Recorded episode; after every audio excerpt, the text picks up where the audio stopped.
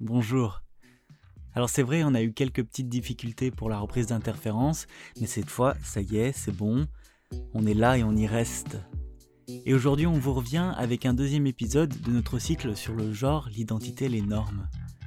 Je sais que vous avez bonne mémoire et que vous vous rappellerez que pour le premier épisode, on était allé rendre visite à Anaïs à Paris pour parler avec elle de son projet Hacking Space, Acting Queer, regard performatif sur l'architecture. C'était un projet qu'elle avait réalisé avec Manon Guéguen et Ulysse Machado et pour mémoire c'était en 2018. Alors bon, d'accord, c'est vrai, outre notre état des lieux qui était franchement peu réaliste sur la situation sanitaire, on avait parlé avec Anaïs de ce qu'elle entendait par espace queer. On avait parlé de savoir situer et on avait aussi parlé de l'importance de créer des brèches dans l'espace normatif pour laisser s'exprimer des subjectivités qui sont, c'est vrai, trop souvent oubliées. Et donc maintenant, si on revient un petit peu au présent, à l'heure où un baiser entre deux personnes de même sexe, ça représente, je cite, un trouble à l'ordre public, où les diverses prises de position transphobes paralysent les médias, et où Gérald Darmanin, violeur présumé quand même, il faut le répéter, et qui est désormais ministre, déclarait il y a peu son engouement pour la manif pour tous, qu'est-ce qu'elle peut l'architecture? Quelle est sa place? Alors aujourd'hui on vous propose quelques éléments de réponse avec Sex in the City. C'est le projet de Camille qui est jeune architecte et qui a bien voulu répondre à nos questions. Avec elle, on va parler de ce que c'est que de produire des architectures inclusives et queer. On va aussi parler de la définition qu'elle donne au mot queer. Et surtout, on va parler de la capacité de nos espaces à reproduire des normes sociales, et notamment celles qui sont liées au genre et aux sexualités. Voilà, c'est tout pour le moment. Bonne écoute. Du coup, bonjour. Salut. euh, du coup, est-ce que tu peux te présenter un petit peu? Ok. Euh, donc, euh, je viens d'être diplômée euh, à l'UCL. Avant ça, j'ai fait une licence d'architecture à Paris-Val-de-Seine. Et, et, donc, j'ai travaillé pour mon diplôme sur toutes les questions qui sont liées au genre, au sexe, à la sexualité, et comment, en fait, en architecture, on vient construire des rapports de force qui sont liés à la norme sociale. Et, euh, et, là, pour le moment, euh, comme on a une pandémie qui a décidé de ruiner un peu mes plans d'avenir et de carrière, euh, je, fais encore de la recherche, j'essaie de trouver des moyens de continuer à travailler là-dessus tant que j'ai pas d'emploi. Et, et, donc, et voilà, c'est un peu là où j'en suis, c'est une sorte de, de vie de recherche actuelle. Et comment tu vas en ce moment du coup? Bah, neutre, je dirais. Je dirais pas mal parce que, parce que justement, il y a parfois ces moments-là où, dans, euh, dans le malheur, euh, qui est qu'on ne peut pas euh, créer d'événements, on ne peut pas se rencontrer, il y a une sorte de. On arrive à trouver des sortes de systèmes pour continuer à se connecter. Donc, je pense beaucoup aux réseaux sociaux et.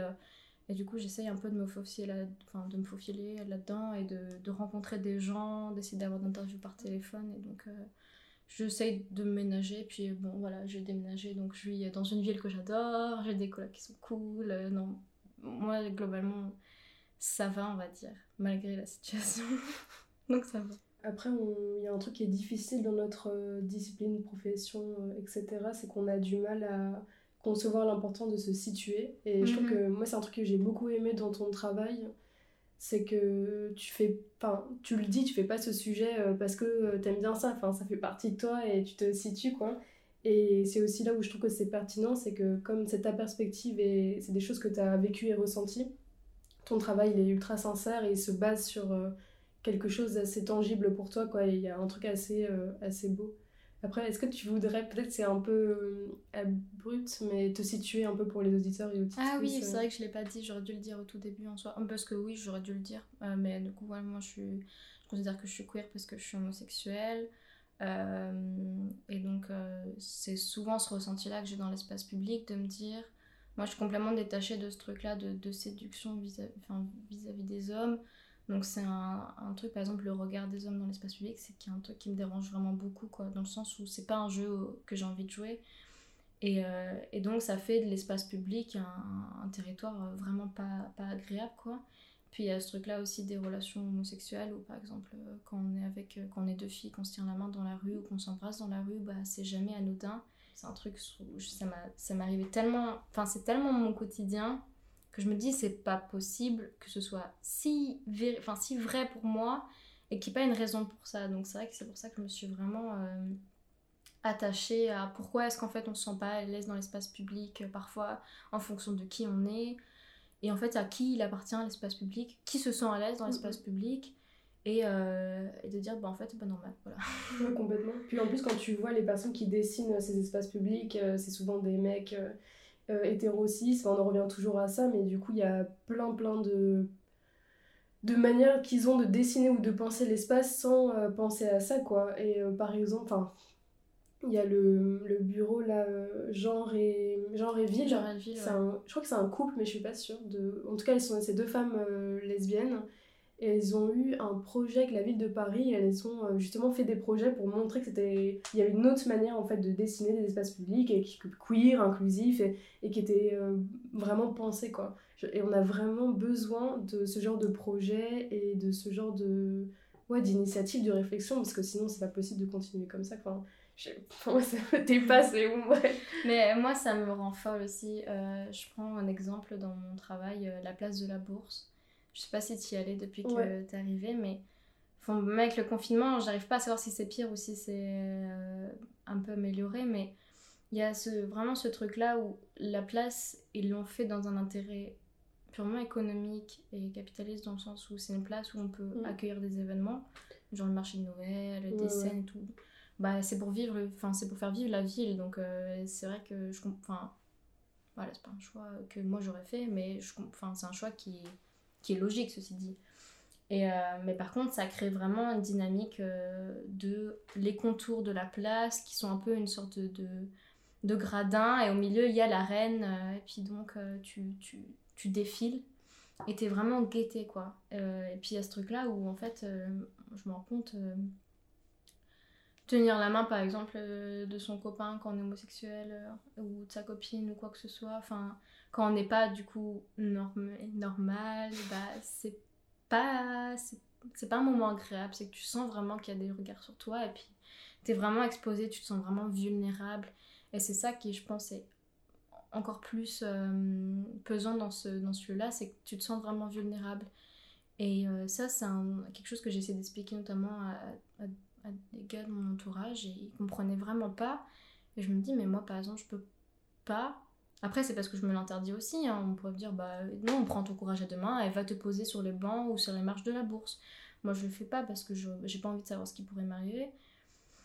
Mais, euh, mais c'est vrai que c'est pas un lieu où on verra pas un groupe de filles seules juste se poser là et occuper l'espace public de manière aussi bruyante que des, que des groupes d'hommes ou de jeunes garçons le font quoi. Et du coup ça en fait un lieu vraiment pas, pas accessible et pourtant c'est un lieu qui est ouvert, c'est un lieu qui est... Euh, enfin je veux dire avec une poussette ou quoi que ce soit ou des rollers ou j'en sais mhm. rien ou un fauteuil roulant il est accessible on peut, on peut rouler dessus facilement c'est un lieu qui, euh, enfin, voilà, qui, qui, est grand. Donc en soi, tu peux dire, je vois pas où est le problème, mais tu as quand même un rapport de force qui se crée par le fait qu'il y ait des bars après dominance d'hommes hétérosexuels, blancs, euh, dans les alentours. Ou, euh, enfin, il y a tout ce dynamique-là où il y a une ambiance de quartier qui fait que, en fonction de là où tu te places sur, cette, sur cet endroit-là, t'es pas tout le temps safe, quoi. Complètement. Mais en fait, à chaque fois, quand je me dis que le système il marche super bien, enfin, genre le patriarcat, euh, l'hétérosexualité comme régime politique, c'est que, en fait, tu penses perpétuellement à ce qu'il en coûterait de faire les choses. Et euh, oui, on pourrait se forcer à, aller s'asseoir, mais on pense tout le temps à la violence symbolique, à la violence physique qu'on pourrait euh, recevoir. Et c'est normal quoi, de vouloir se protéger et de vouloir être safe. Et on en revient du coup un peu à cette histoire de safe place dont tu parlais dans ton travail hein, et de la nécessité d'avoir des, bah, des espaces en mixité choisie ou en non-mixité et où on se sent en sécurité. Mais, et je me demandais, est-ce que tu pourrais définir un peu euh, avec tes mots justement euh, comment toi tu, comment tu les définis en fait ces lieux euh? bah, Moi avant d'essayer de les définir, j'essaie de les trouver. parce que j'avais justement du mal à me faire une définition de ces endroits-là. Après, euh, je pense que j'étais pas la bonne personne pour trouver les safe space parce que je suis tellement mal à l'aise dans des mots. Même si justement je suis allée à des événements qui étaient des événements queer, des événements qui étaient lesbiens, euh, comme il y avait le Pink Festival euh, l'année dernière, ou alors beaucoup d'événements à la Rainbow House. Donc c'est des lieux qui sont safe, mais moi j'ai beaucoup d'anxiété sociale, donc euh, j'étais quand même hyper mal à l'aise. Mais, euh, mais c'est quand même pas le même type de malaise. C'est pas un malaise où tu te dis il va m'arriver quelque chose d'horrible éventuellement. C'est plus je suis un peu timide de venir aborder les gens ou je me sens pas à l'aise parce qu'il y a beaucoup de monde, mais il y a quand même ce sentiment d'être entouré de gens qui vont pas alors je vais pas dire attaquer parce que c'est pas le bon mot, mais qui vont. Euh, qui même par leur présence, enfin même par leur présence sont pas agressifs en fait, mine de rien. Euh, et, c'est souvent ça dans des, je sais pas, des conférences qui sont euh, sur le féminisme, des conférences qui sont sur tout ce qui est lié au queer. Bah en fait, même en allant, même si c'est en mixité choisie, bah même en allant là-bas, c'est beaucoup de femmes. et donc c'est vrai que c'est des endroits où tu ce sentiment du coup de sécurité, donc tout ce qui est safe parce que tu sais qu'en face de toi, les gens sont là pour une raison spécifique qui est de se sentir en sécurité. Donc il y a cette sorte de bienveillance qui est un peu non dit et qui est collective, qui fait que euh, bah, tu te sens beaucoup plus à l'aise. Et puis, c'est pas des gens qui viennent là de manière un peu anodine, comme ça, où c'était ouvert, on est rentré. Euh. C'est des gens qui viennent parce qu'ils se sont dit, moi j'ai besoin de ces endroits-là où je me sens bien. Euh, après, je, comprends tout à fait, j'entends des gens qui me disent Moi j'évite justement les soirées lesbiennes par exemple parce que, euh, bah parce que la communauté lesbienne à Bruxelles elle est très petite, donc du coup j'ai pas envie de recroiser mon ex ou l'ex de mon ex, ou alors parce qu'il y a plein de. Euh, plein d'affaires, genre de choses, mais enfin, par exemple quand on est nouveau ou quand même disons, on n'a pas de, on n'a pas d'affaires, disons, bah, c'est quand même des endroits où on se sent beaucoup plus à l'aise parce que bah, on va pas se draguer par des mecs, par exemple. Mm. Ce qui est déjà un grand soulagement quand, on, est, quand on est lesbienne, mais, mais c'est ce truc-là où, euh, bah, c'est le sens, enfin, parce qu'on a choisi un lieu, et on a décidé ce lieu-là, il est à nous pour un temps X ou pour euh, un temps indéfini, euh, ou euh, je sais pas de 14 à 17, j'en sais rien, mais celui-là il nous appartient euh, symboliquement pendant une durée, bah, ça donne un pouvoir aussi qui fait que ben on s'autorise des choses qu'on ne se serait pas autorisé autrement, bah, prendre la parole, euh, pouvoir danser, pouvoir, je sais pas, choisir la musique, c'est des trucs vraiment tellement bêtes, mais qui. C'est des choses qui font partie de la vie quotidienne et qui la rendent vraiment agréable et auxquelles on n'a parfois pas accès parce qu'on se sent pas à l'aise, ou on n'ose pas. Et, euh, et, je pense que les safe space, c'est ça qui est un peu. Euh, c'est essentiel en fait euh, pour le moment, parce que moi j'aimerais bien dire on n'a pas besoin de safe space parce que finalement on est tous safe, mais c'est pas le cas. Donc, et puis c'est aussi bien, même dans, dans les groupes de militantisme, c'est normal qu'il y ait des temps de parole ou des temps de réflexion qui appartiennent uniquement aux femmes noires par exemple, uniquement aux femmes qui sont lesbiennes, uniquement aux femmes qui sont trans, uniquement aux femmes euh, qui vivent des situations dans la vie qui sont pas celles de toutes les femmes. Et, euh, et pareil dans la communauté queer, je pense que c'est important d'avoir des moments d'entre-soi, d'entre nous, et d'avoir des lieux qui peuvent le permettre. Parce que finalement, euh, recevoir des gens chez soi pour une réunion ou quoi que ce soit, c'est vrai que c'est sympathique parce que les gens sont à l'aise ou quoi que ce soit. Mais ça a des limites aussi. Parce que déjà, t'es es chez toi, donc si ça se trouve, t'es pas à l'aise finalement quand t'es chez toi. Et, euh, et, puis encore, ça invisibilise aussi ces groupes de personnes. C'est-à-dire que bah, si elles se réunissent, c'est uniquement dans des espaces qui sont fermés, qui sont privés, qui sont clos, qui sont pas visibles sur l'espace public, qui sont pas proches des institutions parce que c'est des espaces qui sont domestiques. Euh, donc ça, c'est encore un autre problème, c'est que du coup, pour te protéger, c'est ça, vivons heureux, vivons cachés, euh, bah, c'est compliqué parce que si tu veux avoir une place d'égalité dans la société, tu peux pas être caché. T'es obligé d'être visible, t'es obligé de dire excusez-moi, mais moi aussi j'existe et j'aimerais bien avoir des, des droits humains. Je veux dire, si ça vous dérange pas dans l'éventualité. Euh, et donc t'es obligé de, de t'imposer euh, comme ça, de dire bah celui-là il est à nous. non, c'est clair. Mais en plus, enfin pour ajouter un peu à la mixité choisie ou non mixité, moi je trouve ce qui est hyper important, ce que la plupart des personnes ne comprennent pas, c'est pas qu'on veut euh, exclure les autres, c'est qu'on veut se réunir entre nous pour partager des histoires, partager nos mots psychiques, s'écouter, euh, s'échanger des tips, des conseils, des, astuces, des stratégies de résistance, euh, se partager du savoir et pouvoir parler sans se dire que quelqu'un va nous reprendre ou va nous dire mais non, en fait, ton vécu c'est pas comme ça. Bon, après, y a, on a aussi internalisé des rapports de domination, même des fois dans nos luttes ou dans nos lieu de non-mixité ou de mixité choisie, ça peut arriver qu'il y ait des petites répercussions comme ça de, domination et de, ou d'invalidation de, de récits. Mais du coup, on en revient un peu aussi à... Enfin, moi, j'aimerais bien savoir, du coup, qu'est-ce que tu... comment tu définis l'architecture queer? C'est une grosse question. mais je pense que du coup, c'est ça en fait, qui, toute notre discussion elle vient aussi de là, c'est de comment on définit ces lieux euh, qui nous. Enfin, comment dire? Chaque lieu qu'on dessine, euh, ça crée une organisation euh, des corps dans l'espace. Et du coup, les... qu'est-ce que c'est une architecture queer qui permettrait à certains corps de plus s'exprimer ou de laisser comme des... une possibilité de mouvement ou de geste ou Comment tu définirais ça? Parce que j'ai l'impression qu'on parle de ça sans en parler depuis Oui, non, non, mais en fait, l'architecture euh, queer, euh, c'est souvent, souvent la, la, question que mes profs en fait, me posaient. Mais du coup, c'est quoi l'architecture queer? Est-ce que tu peux le dessiner? Est-ce que tu peux nous faire une architecture queer? Et euh, par essence, moi, je pense pas qu'on puisse dire une architecture queer, mais c'est plutôt une manière de penser qui est un prisme qui est tout à fait différent euh, de celui qu'on a par exemple quand, bah, typiquement, euh, une maison familiale, voilà, rien que le terme, une maison familiale. Euh, bah, si on ne re-questionne pas les normes, si on même un espace public, je veux dire, disons, on va construire un théâtre. Et puis, et puis on, du coup, on construit le théâtre, et puis au niveau des toilettes, et bah, on met hommes et femmes, et puis, puis voilà, basta quoi. Et on ne re-questionne pas du tout celui-là. On ne dit pas, mais enfin, est-ce que tout le monde est homme et femme Est-ce que tout le monde peut utiliser toilettes? Enfin, Parce que, par exemple, on a des normes qui sont... Euh, c'est des normes qui, finalement, euh, demandent à ce que ce soit accessible pour tout le monde. Je pense notamment aux normes PMR. Dit, oui, il faut qu'il y ait des pentes euh, où les personnes en fauteuil roulant puissent monter. Il faut faire attention pour que les marches, pour que les personnes malvoyantes puissent les voir. Et en fait, on ne fait pas du tout attention à, bah, en fait, comment on crée des espaces qui sont pas accessibles, mais aux personnes qui sont juste pas hétéro ou pas cisgenre. Et, euh, et c'est l'architecture queer, c'est juste se poser la question. C'est juste se dire, mais est-ce que ce que je est-ce que ce que je suis en train de faire, ce que je suis en train de construire, ça exclut pas quelques personnes?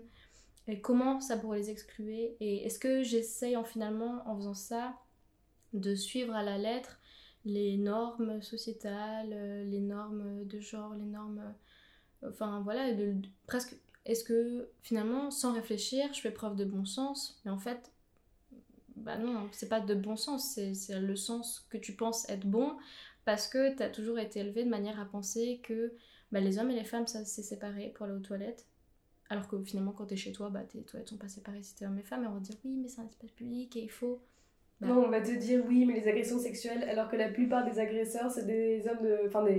Personnes de ton entourage, donc dans l'espace domestique ou dans des lieux. Bah après, il y a ce truc-là aussi, oui, mais les hommes sont plus sales. Bah oui, mais si tu laisses aussi euh, dire, bah ça c'est vos toilettes, euh, c'est votre business, si c'est sale, c'est votre problème, bah évidemment qu'ils vont rester sales. On va te dire, si jamais on partage tous les toilettes, on dit on doit tout nettoyer les toilettes ensemble, il faut que ce soit propre, propre pour tout le monde, peut-être que ça serait moins sale. C'est aussi une question de, bah finalement on fait des choses un peu par défaut, et faire les choses par défaut, c'est extrêmement dangereux parce que ça fait que tu te questionnes pas du tout et, euh, et donc l'architecture queer, c'est vraiment se poser la... Enfin c'est juste, c'est bête, hein, mais c'est juste se poser une question, c'est de dire mais euh, qu'est-ce que je suis en train de faire là? Est-ce que... Qui, qui, je suis pour faire ça? Et est-ce que je fais ce truc-là uniquement pour les gens qui sont comme moi? Donc du coup c'est aussi à l'inverse. Par exemple, euh, par exemple dans mon projet, moi je fais tout en sorte que ce soit accessible pour tout le monde et tout. Mais donc ça se trouve, j'ai un homme genre blanc hétérosexuel qui va venir me voir et me dit mais moi je me sens pas du tout à l'aise dans cet espace, il est pas du tout construit pour moi. Enfin, ce qui est pas impossible ceci dit, mais c'est vrai que construire sous un prisme de vision qui est tel ou tel, bah ça fait que tu te poses des questions que personne d'autre se pose et euh... alors ouais c'est ça l'architecture queer, euh, je pense on peut pas vraiment la définir parce que je pense que ça il y a tellement déjà de définitions d'être queer que tu peux pas, peut pas dire qu'il y a une seule architecture, comme il n'y a pas une seule queerness, disons. Enfin, c'est juste euh, faire attention, un peu être attentif, être bienveillant, être un, peu, euh, un peu à l'écoute aussi de ce que les autres ont besoin et juste comprendre que tes problèmes à toi, euh, c'est tes problèmes et les autres ils ont d'autres problèmes aussi et qu'il faut être capable de réussir de faire une sorte de d'aliénage de tout ça pour faire en sorte que les gens ont moins de problèmes finalement. C'est juste leur rendre un peu la vie moins nulle moins difficile, moins chiante, moins désagréable. C'est juste faire preuve d'un peu de, de bienveillance.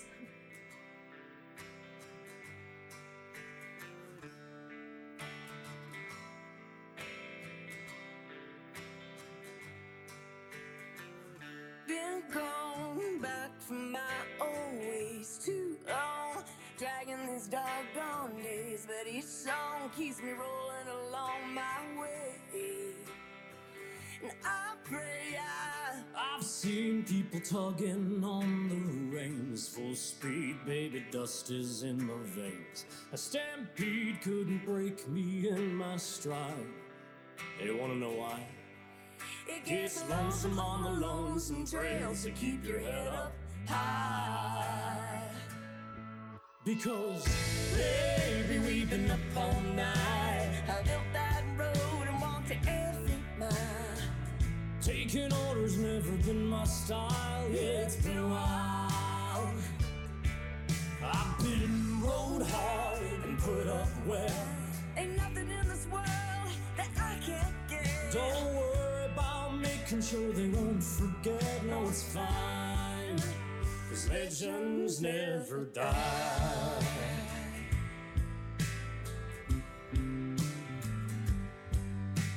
Oh, Wild heart got some hazy memories.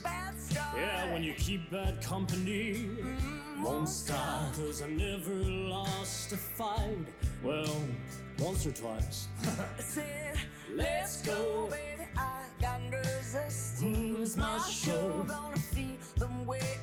Feel. Another blow ain't gonna stop me. Wait and see. You got nothing if you ain't got pride, so honey, take the wheel. I said, Oh, baby, we've been up all night. I built that road and walked to every mile. yeah, taking orders never been my style.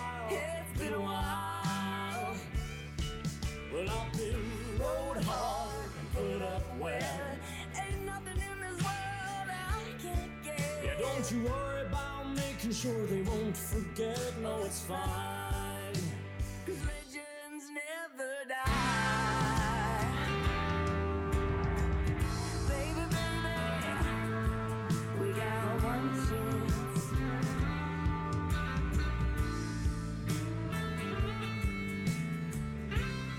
Vous écoutez Interférence, vous écoutez l'entretien de Camille, et là tout de suite, vous écoutez de la country queer. Il s'agit de Legends Never Die, et c'est signé Orville Peck et Shania Twain.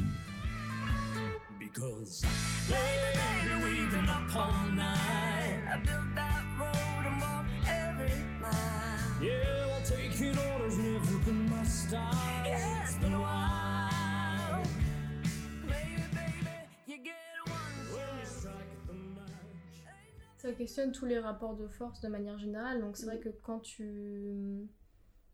Quand même quand tu conçois un projet et euh, j'ai l'imp- j'ai l'impression que ça change un peu mais parce que peut-être je trouve toujours un moyen de tomber dans des agents, enfin sur des agences ou sur des collectifs qui, euh, qui prônent un peu les mêmes, euh, les mêmes, enfin, les mêmes idées que moi et qui est bah faut être un peu attentif, faut, faut faire attention et c'est vrai que je l'ai plus ressenti, je l'ai pas ressenti en Belgique, mais je l'ai ressenti beaucoup plus quand, quand je faisais mes études à Paris, où là il y avait, euh, enfin Paris Val c'est un endroit où il y a des ateliers, il y a des chefs d'atelier, et c'est des dieux vivants, et c'est leurs lois et leurs règles, et puis il faut suivre, il faut pas remettre en question.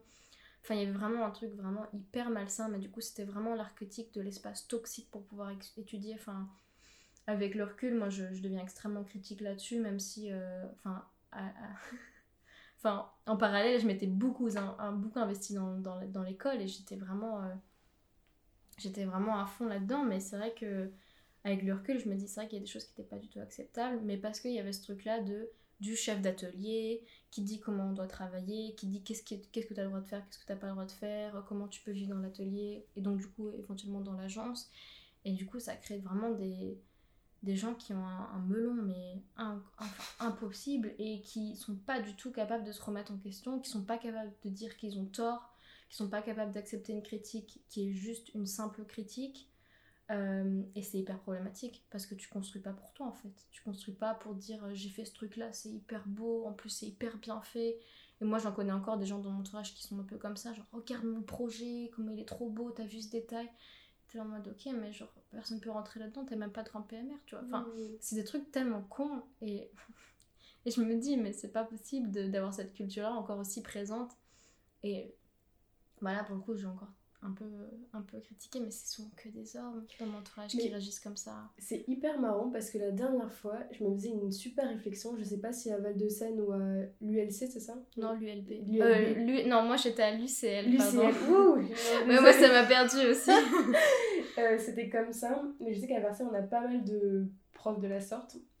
En fait, c'est souvent des profs qui sont assez jeunes euh, qui sont blancs, hétéro-cis et qui ont une manière de faire euh, et qui ont souvent un protocole avec une ça va ça va avec une manière de représenter des formes qui reviennent tout le temps euh, des protocoles d'analyse et choses comme ça. Et tu en gros enfin je comprends qu'on puisse comment dire proposer cet exercice en première ou deuxième année quand un peu tu te cherches tu as besoin d'avoir des bases des choses assez strictes pour répondre à des contraintes essayer de dessiner quelque chose mais quand tu es en master ou que tu évolues au fur et à mesure du temps, euh, ces personnes-là, elles s'adaptent pas du tout à ta subjectivité ou euh, aux problématiques qu'on peut rencontrer, ou ta sensibilité, ou alors même aux questions, euh, je sais pas, que la société, elle nous pose actuellement. Et en fait, on se retrouve à faire des dessins avec des formats carrés, en noir et blanc, avec des architectures toutes en forme de rond, de carré, symétrique, aligné, machin. Et t'es là, Ok, trop bizarre. Et quand je, pensais à tous ces trucs, presque ça devient fascisant en fait, parce que c'est une manière de faire et ils te disent que c'est comme ça, qu'il n'y a pas autrement. Et si tu essayes de discuter, c'est forcément l'élève turbulent qui va remettre en question. Euh, c'est forcément. Euh, moi, c'est pas acceptable. Et euh, le point commun de ces personnes-là, c'est que c'est que des hommes en fait, et c'est que des je sais pas, c'est peut-être moi qui suis pareil que toi, dans le sens de délire de misandre comme ça. Après, il y a ce truc-là aussi où finalement, euh, donc à Paris-Val de Seine, oui, c'était fort ça parce qu'il y avait ce truc-là de chef d'atelier, mais ça c'était dans quelques ateliers, disons. Euh, moi j'ai eu une chance, je sais pas, mais c'est vraiment une question de chance. Après, c'était une question de choix. Euh, enfin, la première année, c'était vraiment tu tombes plif-plof dans des ateliers, donc je m'étais retrouvée un truc était vraiment difficile, un prof qui était hyper exigeant, mais qui n'était pas du tout à nous imposer ce que lui. Enfin, si. Oui, mais c'était. Parce que lui, il essayait de faire les choses justement. C'était pas juste une manière de faire l'architecture selon lui, c'était euh, de faire des choses qui. qui étaient pas logiques, mais qui. Enfin, fallait pas faire, fallait pas faire des trucs qui étaient n'importe comment, fallait faire les choses bien. Et après, la manière dont tu les faisais comment tu voulais les concevoir, bah, c'était ton, c'était ton, ton problème, ton business. Et après, j'ai pu choisir mes enseignants et j'ai toujours eu la chance d'avoir finalement un homme et une femme dans tous mes groupes de, projets, d'ateliers. Euh, et, en deuxième année, j'étais vraiment des profs qui n'étaient pas du tout dans ce délire-là et qui étaient un peu dans l'expérimental. Faites selon vous. je veux dire que j'ai rendu des trucs où j'ai pas touché AutoCAD pendant six mois. enfin, ce qui est un peu, disons, peut-être un peu louche pour certains. Je veux dire, nous, on nous regardait comme des fous parce qu'on faisait des collages un peu euh, archicram et on faisait des maquettes en terre. Enfin, c'était. Donc voilà, on était un peu les, les, les, les, fous, disons, de la promotion. Mais en attendant, euh, je me sentais pas du tout euh, restreinte ni frustrée de pas pouvoir faire ce que je voulais parce qu'au contraire, on était avec des profs qui nous disaient ben, faites ce que vous voulez. Et nous, on essaye de trouver un moyen pour que ce soit justifié. Enfin, on essaye de vous aider à faire ce que vous voulez et à pouvoir le justifier et le rendre et le rendre euh, ok, quoi, le rendre... Euh, enfin, ok, c'est un peu bizarre de dire ça comme ça, mais... Enfin, de le rendre compréhensible, accessible. Oui, rôle de professeur qui accompagne. Euh. Et pour le coup, j'ai vraiment de la chance avec ça. Et pareil en dernière année de, de, de bachelier, fin de licence. Et arrivé à, à, à l'UCL, moi je suis arrivée en Erasmus. Donc moi j'étais vraiment You Only Yolo. Ah, c'était terrible. Moi, j'ai fait n'importe quoi pendant un an. Par contre, j'étais pas du tout fermée au fait de, suivre les règles parce que c'est vrai qu'il y avait un. Euh, c'est Loki, du coup, la fac où j'étais. Il y a un gabarit Loki, c'est genre filaire, noir et blanc. Puis surtout, moi, les deux enseignantes que j'avais, c'était à fond là-dedans. J'avoue que mon, mémoire, euh, ça transpire euh, le gabarit Loki, mais bon, moi, j'ai décidé de jouer le jeu parce que je voulais pas non plus. ça a été vraiment compliqué de faire ce, ce mémoire-là parce que c'était un investissement personnel et émotionnel, et enfin tout qui était hyper intense. Donc je me suis dit, j'ai pas la force de, de, faire des collages, de faire des trucs en terre cuite. Euh. Du coup, j'avais fait du filaire blanc parce que c'était un peu euh, la solution de facilité. Mais Mais j'ai appris à le faire, ceci dit. Enfin, je veux dire, pendant un an où j'étais en Erasmus, j'ai appris d'autres manières de faire qui ont complété, euh, moi, les trucs que j'avais réussi à développer de mon côté. Donc c'est vrai que j'avais ce truc-là un peu de gabarit, de manière de faire, de manière de concevoir. Euh, et après, moi, j'avais beaucoup de... Enfin, dans mes enseignements, moi, j'ai toujours eu la parité. Et ça, c'est un coup de bol, je sais pas, mais moi, je pense, euh, franchement, je, suis trop heureuse d'avoir eu ça parce que j'ai toujours eu la parité, ce qui fait que j'ai pas eu ce sentiment-là d'avoir que des enseignants hommes qui me dictaient une vision et qui me dictaient une manière de faire. J'avais des enseignements pluriels. Après, bon, c'était toujours que des personnes blanches, c'était toujours que des personnes euh, hétéros de ce que je pense. Enfin, je, je sais pas exactement les détails de leur vie, mais bon, voilà, c'était pas non plus. Euh, c'est pas le summum de la diversité, mais on va pas se mentir. En architecture, c'est un milieu qui est relativement élitiste. Ouais, et ça, on n'en parle jamais. Bah, Et- c'est hyper problématique. Ouais, Enfin, c'est hyper problématique. Mais même, euh, en... enfin, du coup, moi, je suis... bon, bref, j'ai été transférée à l'ERG, là, parce que j'ai envie de développer ma pratique plastique, et du coup, je suis en... enfin, je fais un master, quoi. Et j'ai, pour la première fois, j'ai plusieurs professeurs, euh, hommes et femmes, qui sont noirs, et ça m'a sauté aux yeux, et je me suis dit, mais putain, mais... Non, alors j'ai... Faut pas dire ce genre de choses Je me suis dit, mais c'est incroyable, quoi. Genre, en, en architecture, ça ne m'est jamais arrivé. Non, non, mais c'est Et en fait, quand tu regardes, par exemple, tu vas au pavillon de l'Arsenal, euh, tu vas euh, à la Cité de l'Architecture et du Patrimoine, les vernissages, les événements, on est tous et toutes blancs. non, on on vient pratiquement tous et toutes de la même classe socio-économique et culturelle. Et même si oui, il y a des exceptions, il y a des gens qui ont forcé leurs destins sociaux, il y a, euh, voilà, il y a des personnes qui touchent des bourses, qui se démerdent, qui, qui essayent trois fois plus que les autres et qui arrivent. En fait, on est quand même, euh, c'est quand même l'apanage d'une certaine classe socio-économique et culturelle, quoi. hyper privilégié Oui. comme milieu. Parce que, de un, je pense que c'est un milieu qui paraît déjà hyper privilégié, hyper élitiste. C'est-à-dire que, déjà d'entrée, il n'y en a pas beaucoup qui tentent les concours ou qui essayent de se diriger vers l'architecture parce que ça paraît d'être le milieu. Euh, Bourgeois par excellence. hein. un peu, c'est ça. C'est en plus c'est encore un statut. Moi, je sais que dans les gens de mon entourage qui m'ont dit ah mais tu as été diplômé d'architecture, tu vas devenir riche. Et moi je te dis Oh, non, on est sous-payé. Les Ouais, deux premières années, on est vraiment des esclaves, tu vois. Et, et c'est vrai que c'est pas du tout euh, l'image que ça en donne. Donc, bah si tu viens d'un milieu où tu as besoin éventuellement de faire de l'argent rapidement, même si tu veux faire des études, c'est pas l'architecture que tu vas faire parce que tu te dis bah c'est déjà c'est que enfin c'est un cosmos enfin c'est vraiment une boîte dans une boîte dans une boîte dans une boîte. Bah dans ma promo c'est facile on était on était quoi? On a été 75 à être diplômés je crois cette année. Il y avait je pense qu'on était même pas 5 à être queer. Il y avait quelques il y avait quasiment pas de personnes qui étaient racisées. Vraiment pas une dizaine quoi. Et moi c'est le truc qui m'a sauté aux yeux quand je suis arrivée à- dans la faculté parce que c'était pas un choix. Moi je suis juste arrivée là je me dis tu pars en Erasmus à Bruxelles euh, tu vas à l'UCL à Loki à enfin voilà. Vas-y. Et, euh, et je suis arrivée je me dis en fait c'est l'université catholique. Tout le monde me disait qu'ils avaient fait les scouts. Enfin, enfin, les scouts c'est un truc de, de blanc bourgeois de droite. Et je me suis dit mais dans quoi je suis tombée? Tout le monde était blanc. J'étais ça va pas du tout. J'étais où sont les gays? Où sont les noirs? Où sont les arabes? Où sont les femmes musulmanes? Genre, j'étais là c'est terrible. Déjà que Paris Val de Seine c'était C'est beaucoup comme ça. C'était ouais c'était déjà beaucoup, beaucoup comme ça. Mais ça l'était un chouïa moins. Donc je me dis euh, c'était déjà pas c'était déjà pas euh, c'était pas euh, comment dire yeah c'était pas non plus la foire à, la, à- comment dire à- aux, aux divers horizons et aux La divers- foire, ça te...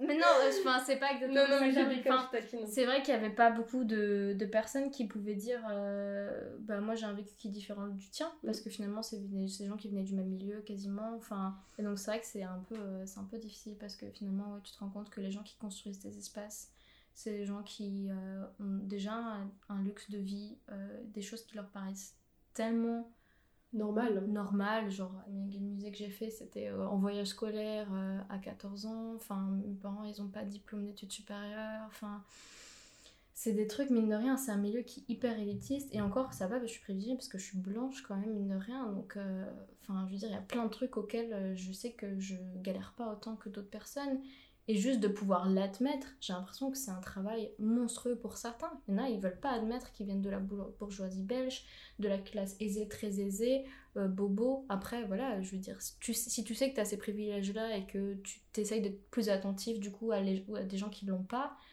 bah oui, bien, enfin c'est cool pour toi, mais c'est vrai que tu as un vécu personnel qui est pas du tout. euh, enfin qui est pas du tout celui de, des gens pour qui tu construis finalement parce que tu vas faire des logements sociaux bah, les gens ils ont jamais vécu dans une barre ou dans une tour de toute leur vie. Ils ont jamais vécu euh, qu'est-ce que c'est de vivre dans un quartier populaire? Qu'est-ce que c'est de vivre euh, dans un endroit où tu as un bus toutes les heures et que tu peux pas louper ton bus et que du coup tu dois zoner pendant une heure parce que tu as loupé. Enfin c'est Ouais, tellement complètement. con mais c'est tellement des gens qui se rendent pas compte ce que ça peut être de, de galérer un peu rien qu'un peu.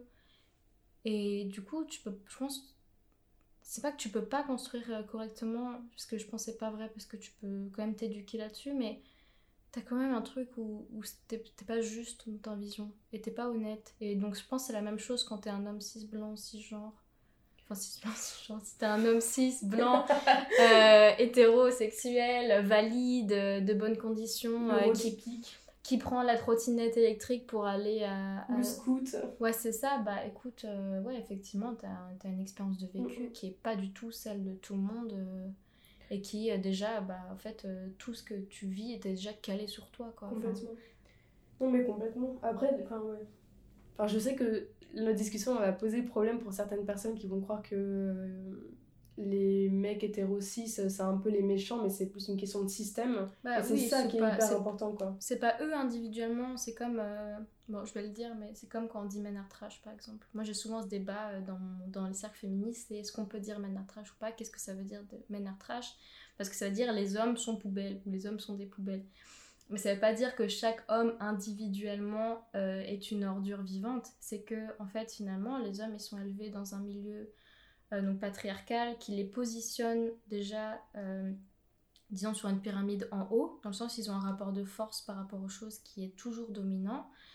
Et aussi, ils vivent dans ce truc-là de la masculinité, c'est quelque chose euh, qui t'impose d'être euh, fort, d'être euh, d'être euh, dominant, d'avoir de prendre des décisions rapidement, de prendre des décisions toujours toi, d'être le leader, et du coup qui t'autorise pas non plus à faire preuve de faiblesse, de faire preuve de sensibilité, de faire preuve euh, de, de comment d'émotions qui sont plus, euh, disons, euh, faibles, enfin voilà, des, des émotions féminines, quoi. Oui, alors qu'en fait, c'est pas vrai. Ben non, c'est pas vrai, mais ils grandissent dans ce système-là, Ouais, donc ils en font à la fois, ils, à la fois ils en privilégient, mais à la fois ils en font aussi les frais. Et donc quand on dit par exemple men at trash, c'est pour dire bah finalement les hommes on les élève dans un système et dans un contexte qui fait qu'on va les autoriser beaucoup plus facilement à avoir des comportements qui sont pas ok. Donc ça veut dire ça part de la petite vanne de vestiaire en disant ah t'as vu euh, Christine c'est quand même un peu euh, Enfin voilà quoi, je crois qu'elle a embrassé Tom et Jérémy dans la même soirée, euh, c'est un peu une salope. Et finalement, du coup, ils vont aller faire quoi? Ils vont aller teaser un peu Christine à la semaine d'après, ou alors ils vont essayer de la faire boire un peu plus finalement. Et puis c'est un truc, c'est vraiment un engrenage, et ça paraît un peu. euh, les gens sont là, oh non, quand même, t'abuses. Bah non, c'est vraiment le quotidien de, de qu'est-ce que c'est être homme aujourd'hui. Et je pense qu'il y a beaucoup plus d'hommes maintenant qui prennent la parole sur, ce, sur ces Mhm. sujets-là aussi en disant mais en fait on n'est pas du tout ok avec ça et nous on a besoin d'en en parler maintenant et, et ce qui est bien mais c'est vrai que pour le moment c'est aussi important de, de faire comprendre que le vécu de femme mais du femme pluriel vraiment euh, bah, il fait que tu te retrouves toujours dans des positions où quand tu es face à un type tu connais pas ses intentions tu sais pas ce qu'il te veut tu sais pas s'il peut être tu sais pas si c'est un gentil ou si c'est un bon voilà et donc, du coup c'est Bon, après, ils sont tous. Enfin, ouais. C'est toujours le débat de gentil, euh, mauvais, tout ça. Oui, Je non, mais c'est ça, c'est. complexe. Bah, bien sûr, oui. c'est pas blanc ou noir, mais c'est vrai que c'était.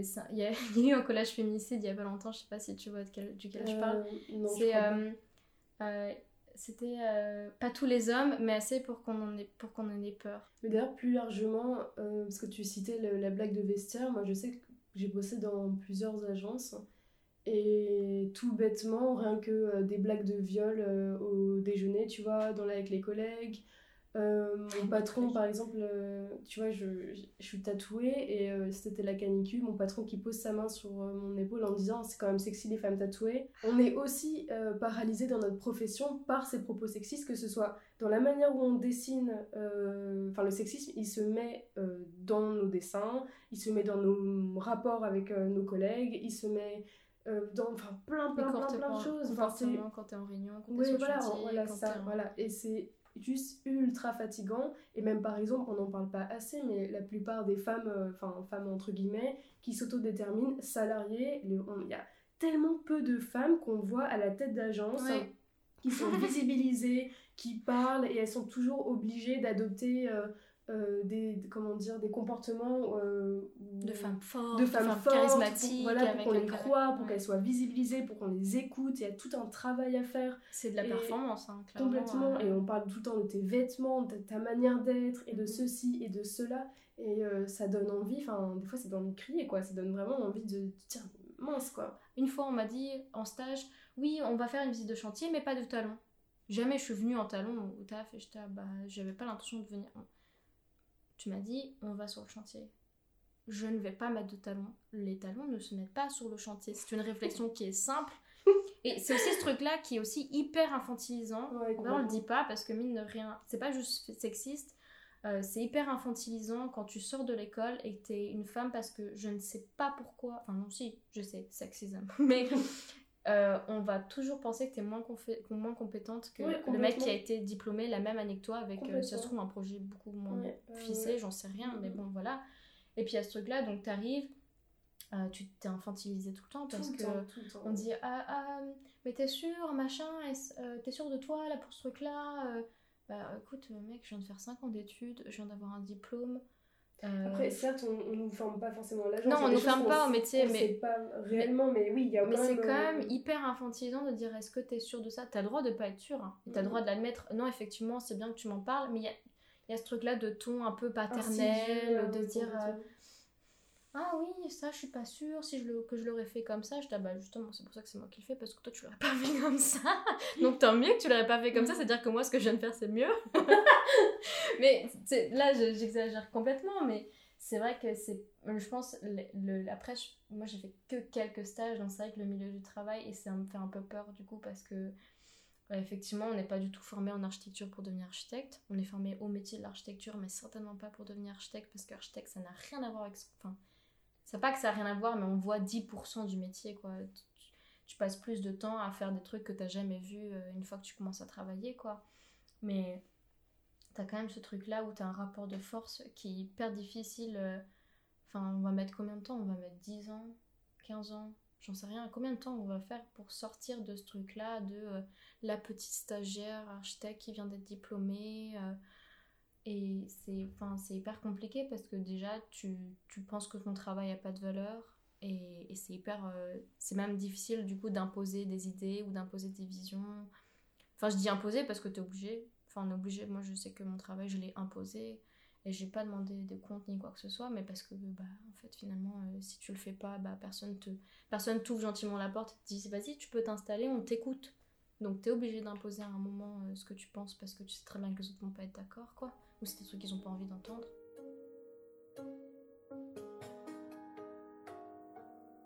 Mais vous comprenez, il est absolument certain que beaucoup des choses qui étaient interdites euh, par le passé sont maintenant permises. Regardez l'avortement, euh, regardez les relations prénuptiales, euh, regardez l'homosexualité. C'est absolument certain que le niveau de tolérance a beaucoup augmenté. je, je mais euh, ce qui est intéressant, c'est de voir comment, en même temps que ces interdits diminuent, l'ampleur des interdits ou la rigueur des interdits diminue, euh, les prises que le pouvoir exerce sur la sexualité se multiplient. Vous avez maintenant toute une technologie médicale, psychiatrique, psychologique concernant la sexualité, celle des enfants, celle des adultes et maintenant celle des vieillards. Et puis euh, vous avez des technologies techniques, thérapeutiques euh, qui permettent de contrôler, euh, rectifier, ajuster non seulement les pratiques sexuelles, mais les fantasmes, mais les, les rêveries, etc. C'est maintenant devenu une science exacte et le domaine gardé des sexologues. Oui, enfin, ça, ça, ça, fait, si vous voulez, que la sexualité est maintenant, d'une façon générale, sous contrôle. Euh, généralisé par les pédagogues, les parents, les, médecins, les psychologues, etc. Voilà. Michel Foucault. si vous voulez, vous avez une diminution des interdits et une croissance du pouvoir. Ce qui prouve bien que le pouvoir ne se résume pas à une fonction d'interdiction.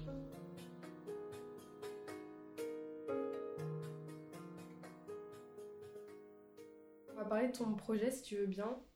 Moi, ce que j'avais beaucoup aimé, c'est que tu as repris un commissariat. Et le commissariat, quand on est une personne euh, oppressée, qu'on est soit une personne racisée, queer ou une femme, euh, femme euh, entre guillemets, enfin, c'est un lieu où on se sent pas du tout, pas du tout, pas du tout protégé. Et c'est un lieu de violence, c'est un lieu euh, où on veut pas aller, on a peur de la police, on a peur de déposer plainte pour les violences qu'on subit. Et je me suis dit que c'était un super beau. euh, c'était vraiment un, un geste super fort en fait. Et je me demandais déjà comment t'en étais arrivé là, pourquoi t'avais choisi ce lieu-là, et euh, comment s'est déroulé le processus de travail pour rendre ça inclusif, queer, et pour réfléchir à des éléments pour queeriser l'espace en fait. Alors, euh, comment j'en suis arrivée à bosser sur le commissariat C'est.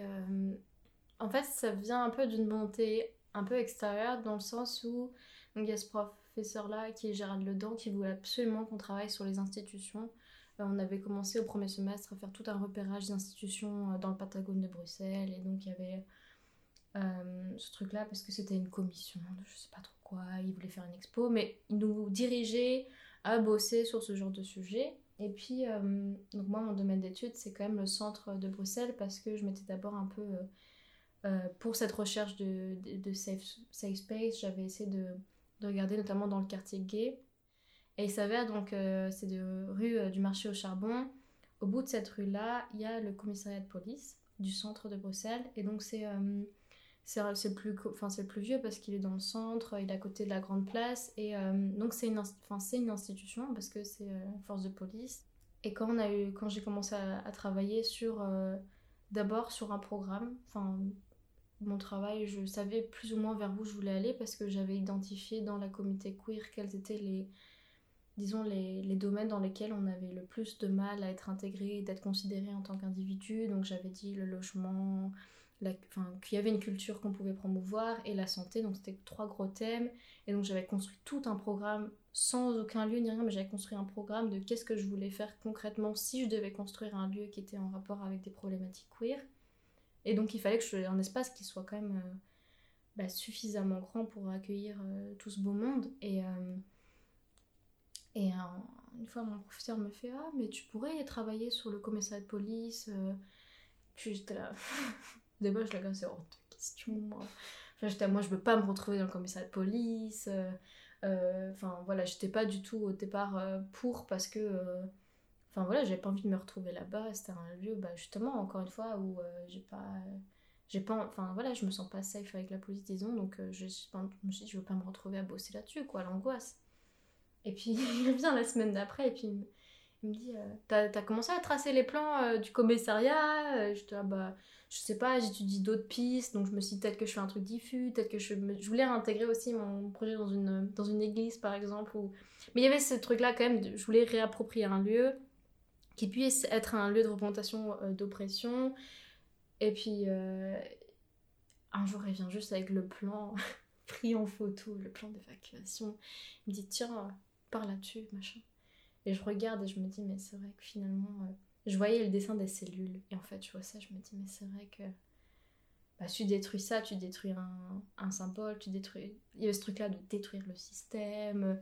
Et c'était ça, c'était de, de venir bah, déplacer des murs, euh, faire tomber des murs qui avaient aussi cet aspect symbolique de se dire, bah, c'est des lieux où, bah, si, on, si, on, si on est une, minorité, disons, et bah, on va pas d'office aller directement à la police.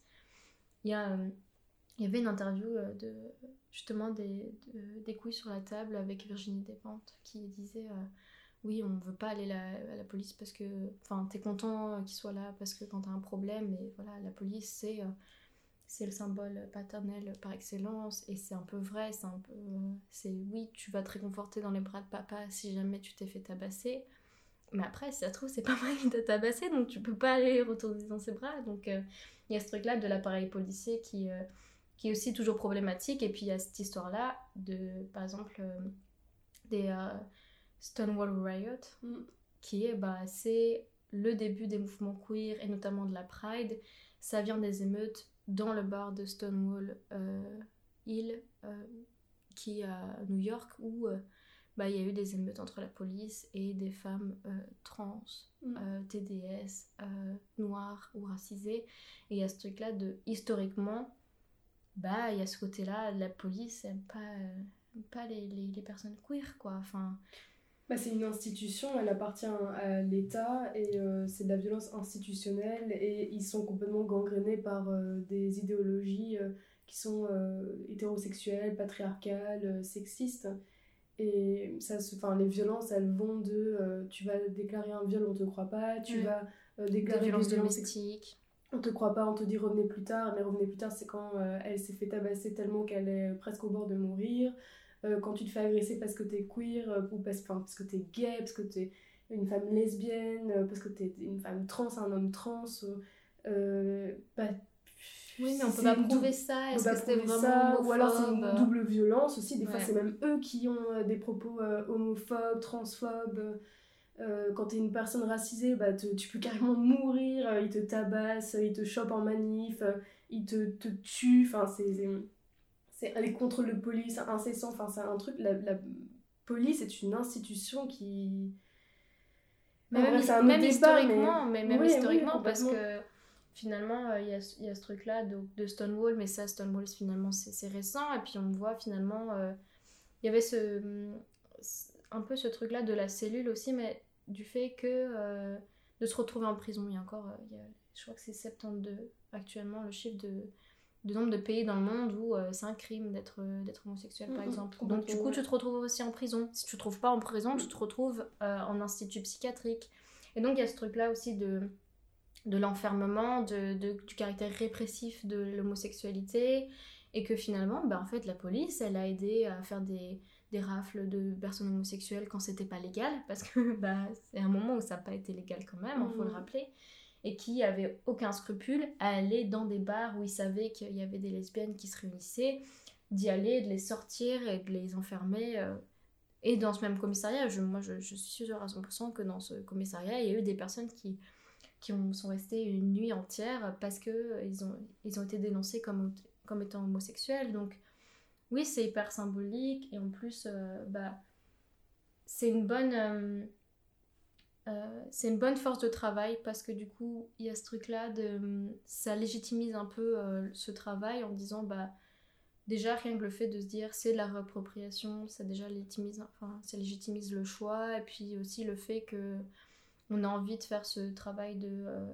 Enfin, voilà, c'était un, un centre de soins, un centre de logement. Enfin, j'aime pas le mot centre, mais enfin, voilà, il y avait ce mélange aussi euh, donc porté sur la santé, sur, la culture et sur l'accès au logement. Et puis, c'est vrai que petit à petit, c'est un peu devenu une évidence de travailler sur ce, sur ce lieu-là parce que déjà, c'était une reprise de symbole et puis aussi, c'était hyper bien situé, mine de rien. Et, euh, et donc, c'était un peu un choix euh, pas évident dans le sens où bah, c'est pas agréable de bosser là-dessus. Et puis à la fois évident parce que c'était un peu le enfin c'était ouais c'est un peu le truc à faire quoi. Quand moi je fais la liste euh, parce que c'était au départ euh, moi j'ai fait tout un travail historique sur euh, c'est quoi la condition des homosexuels aujourd'hui. Rien à voir avec l'architecture hein, juste même presque un, début de travail d'anthropologie j'ai pas le, comment dire la, la prétention de, de, de me présenter comme une anthropologue ou sociologue pas du tout. Même historienne de je sais pas trop quoi, mais enfin j'avais essayé vraiment de moi comprendre bah, c'est quoi les c'est quoi l'origine des problèmes qu'on a aujourd'hui et comment ça impacte notre quotidien aujourd'hui. Et il y a ce truc là bah ouais en fait on n'est pas très bien enfin on n'est pas très bien pris en charge au niveau de la santé, bah, les, gynécologues, les gynécologues elles sont pas bien formées pour euh, tout ce qui est euh, les relations entre femmes, les personnes trans, euh, les personnes homosexuelles, éviter la contraception ou bien éviter les MST. Euh, bah, si jamais tu dois être soigné même à l'hôpital, bah, par exemple, je sais pas, euh, si t'es une personne trans, bah, tu vas peut-être pas bien être reçu. Enfin, et le personnel du coup médical, est... c'est pas qu'il est malveillant, mais c'est juste qu'il est pas formé ou peu formé sur ces questions-là. Et c'est les premiers même à le réclamer en disant bah c'est pas qu'on veut pas de vous et on veut pas vous soigner correctement, c'est juste qu'on n'a pas les ressources, on n'a pas les moyens, on n'a pas les intervenants qui savent et qui peuvent nous dire. Donc là, je me suis dit, là, il y a un, vraiment gros problème. Et puis, il y a ce, truc-là de l'accès au logement aussi, parce que finalement, bah, parfois, ça te donne un statut vraiment précaire d'être, queer, au-delà de, d'autres problèmes qui peuvent se rajouter, quoi. Ou alors, euh, bah, l'homophobie. bah non, on veut pas louer un couple à deux hommes, à deux femmes, tout ça. Donc il y a un, accès au logement et aussi pour les femmes qui est beaucoup plus difficile, quoi. Parce que imaginons tu es une femme célibataire, euh, mais que tu as des enfants à charge, bah c'est beaucoup plus difficile de trouver un nouvel, un, nouvel endroit pour vivre avec tes enfants qui soit accessible dans tes prix et tout. Enfin, il y a ces trucs-là. et puis, le dernier, c'était bah, finalement au-delà de ça. Donc, ça, c'est des choses vraiment problématiques et qui mettent en danger finalement. C'est vraiment des choses qui sont urgentes, qui mettent euh, les gens dans des situations où euh, ils sont pas capables de prendre soin d'eux correctement et de vivre une vie saine et, euh, ouais, parce bah, qu'ils n'ont pas les conditions oui c'est ça on leur demande enfin juste ils n'ont pas les l'accès à des besoins humains basiques quoi. Et il y a ce truc là en parallèle qui est la culture queer l'esthétique queer qui ont ben, finalement cette communauté au-delà du fait qu'elle est minorisée, bah en fait il y a une richesse. Il y a une richesse dans l'esthétique, dans ce truc-là de, de, partage, de bah mine de rien ça change tout d'avoir des amis qui sont aussi queer disons parce qu'on va partager des choses qu'on va partager avec des amis qui sont hétéros. Ça fait hyper communautariste de dire ça mais bah, c'est un peu le cas finalement. Il y a une communauté queer comme il y a une communauté noire comme il y a une communauté musulmane c'est une communauté qui existe et qui a euh, bah, une histoire il y a une culture euh, voilà il y, a, il y, a, tout ce truc là qui peut être mis en avant et qui est un peu mainstream aujourd'hui qui est un peu justement euh, bah, les récupérer. Euh. Bah oui, c'est ça, c'est que c'est un peu. Enfin, après, voilà, on est quand même des sociétés qui capitalisent, donc si c'est un filon qu'on peut, qu'on peut réutiliser pour pouvoir donner de la visibilité à un travail, bah ouais, ah, t'as vu cette expo subvertif sur la, la, performativité du genre, enfin, c'est des trucs, mine de rien, maintenant. Puis il y a ce truc-là aussi, un peu de la curiosité. Moi, je sais que pendant mon travail, il y a toujours plein de gens qui sont venus me voir en me disant Ah, euh, j'ai pas très bien compris de quoi tu parles, c'est hyper intéressant, moi je suis curieux, est-ce que je peux lire, est-ce que je peux savoir? Et puis, dès que tu commences à parler de sexe publiquement, il y a ce truc-là aussi, genre, oh, c'est tabou, mais on, veut savoir. Mm, mm. C'est ça, et donc, bah, c'est un peu un moyen aussi de donner de la visibilité, de se dire. Euh, bah, c'est aussi un truc qu'on peut mettre en avant. Et puis il y a ce truc-là de mémoire collective aussi. Complètement, qui, qui vient importante hyper souvent de se dire en fait on a peu ou pas d'archives de qu'est-ce que c'est notre vécu en tant que communauté mm, mm. parce que il y a des trucs qu'on passe un peu en, soum soum dans le sens où Troisième Reich il y a aussi des homosexuels qui ont été déportés parce qu'ils étaient homosexuels aussi bien les hommes que des femmes et euh, bah ça par exemple ça fait partie de la mémoire collective euh, mine de rien c'est un truc quand quand tu vis en tant qu'homosexuel tu peux pas l'oublier tout ce qui est le problème aussi euh, par rapport au AIDS euh, ou au VIH, eh ben,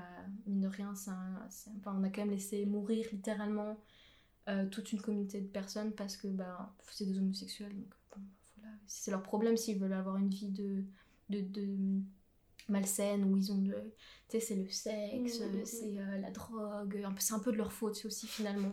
Enfin oui, non, mais c'est ça a un impact ça un impact sur euh, bah, du coup comment t'es perçu et euh, comment tu te construis toi aussi. c'est ça et de savoir que bah finalement non avoir des gens dans ton entourage de la communauté homosexuelle qui sont morts du VIH bah ouais, non ça change tout quoi.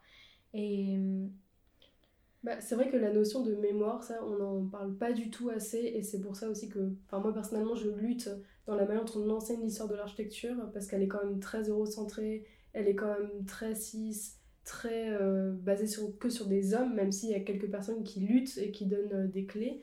Et en fait, c'est ultra difficile de se construire soi si tu ne peux pas te connecter à ta mémoire, à cette mémoire et t'identifier. Ah et la dernière fois, J'écoutais un podcast à soi et il y avait une phrase qui m'a beaucoup euh, marqué, c'était euh, il faut des rituels, il faut des objets pour lutter contre l'oubli. Et en fait, tu peux pas, euh, faut enfin, en tant que personne queer, on peut pas se construire avec des flyers ou juste des histoires qu'on se raconte comme ça. on a besoin de ces objets-là, on a besoin de lieux, on a besoin de choses vraiment tangibles pour se construire en tant que communauté, en tant que personne.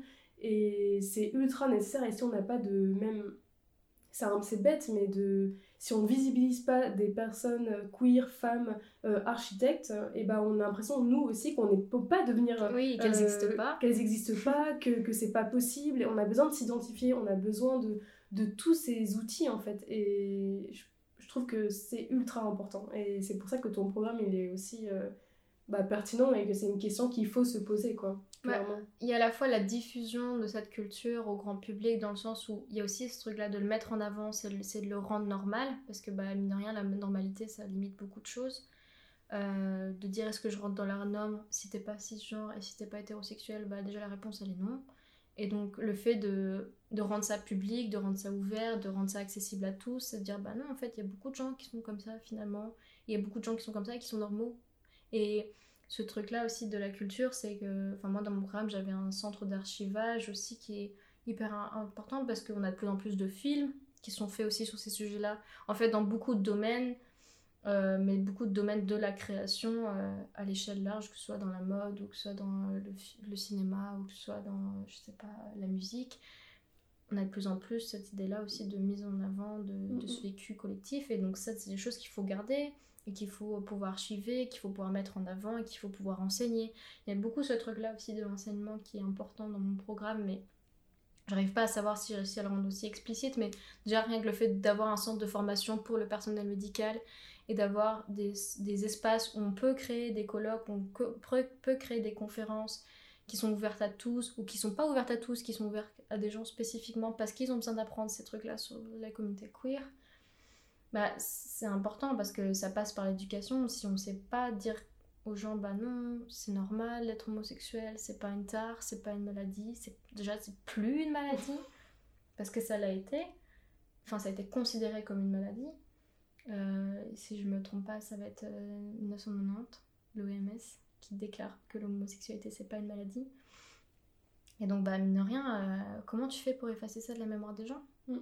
enfin, C'est 30 ans, quoi. Enfin, mm, comment tu fais pour faire oublier aux gens que dans une partie de leur vie, certainement, ils ont vécu. Moi, mes parents, ils ont vécu pendant 10 ans de leur vie dans un monde où, bah, être enfin, 20 ans de leur vie, où être homosexuel, c'était avoir une maladie, quoi. Enfin, comment tu fais pour faire en sorte que les gens acceptent l'homosexualité, euh, acceptent le fait d'être queer, si tu leur dis pas en fait on s'est trompé, c'est pas être malade, c'est pas être déviant, c'est pas être dangereux qu'être homosexuel, bah t'es obligé de créer cette éducation collective, t'es obligé d'avoir des lieux qui font ça, qui font ce travail.